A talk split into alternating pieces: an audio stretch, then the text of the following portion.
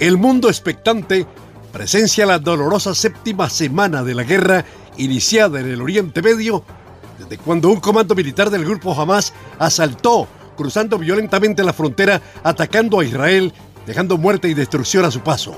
Inmediatamente, Israel reaccionó enfilando baterías militares sobre la franja de Gaza con el respaldo de gran parte del mundo libre y contrario a lo sostenido por los militares de Hamas, Israel informó ayer domingo que encontró una serie de túneles debajo del hospital de Al-Shifa a 10 metros de profundidad y 55 metros de longitud hasta una puerta de explosiones que es utilizada por la organización terrorista Hamas para impedir que las fuerzas israelíes entren en los centros de mando y en los activos subterráneos pertenecientes a Hamas.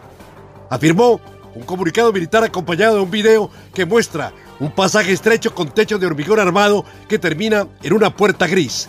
Entre tanto, la Medialuna Roja Palestina dijo que en coordinación con la Organización Mundial de la Salud y la Oficina de las Naciones Unidas para la Coordinación de Asuntos Humanitarios, evacuaron con éxito a 31 bebés prematuros del hospital e Israel dijo que sus tropas estaban activas combatiendo terroristas y minimizando el daño a los civiles. Y finalmente, el sábado pasado se restablecieron las comunicaciones telefónicas y de Internet en la franja de Gaza, permitiendo a la Organización de las Naciones Unidas, ONU, continuar la entrega de combustibles y ayudas críticas. Desde otro ángulo de la información, si usted y su familia proyectan vivir en Estados Unidos, la certificación laboral es la ruta directa a la residencia y realización personal.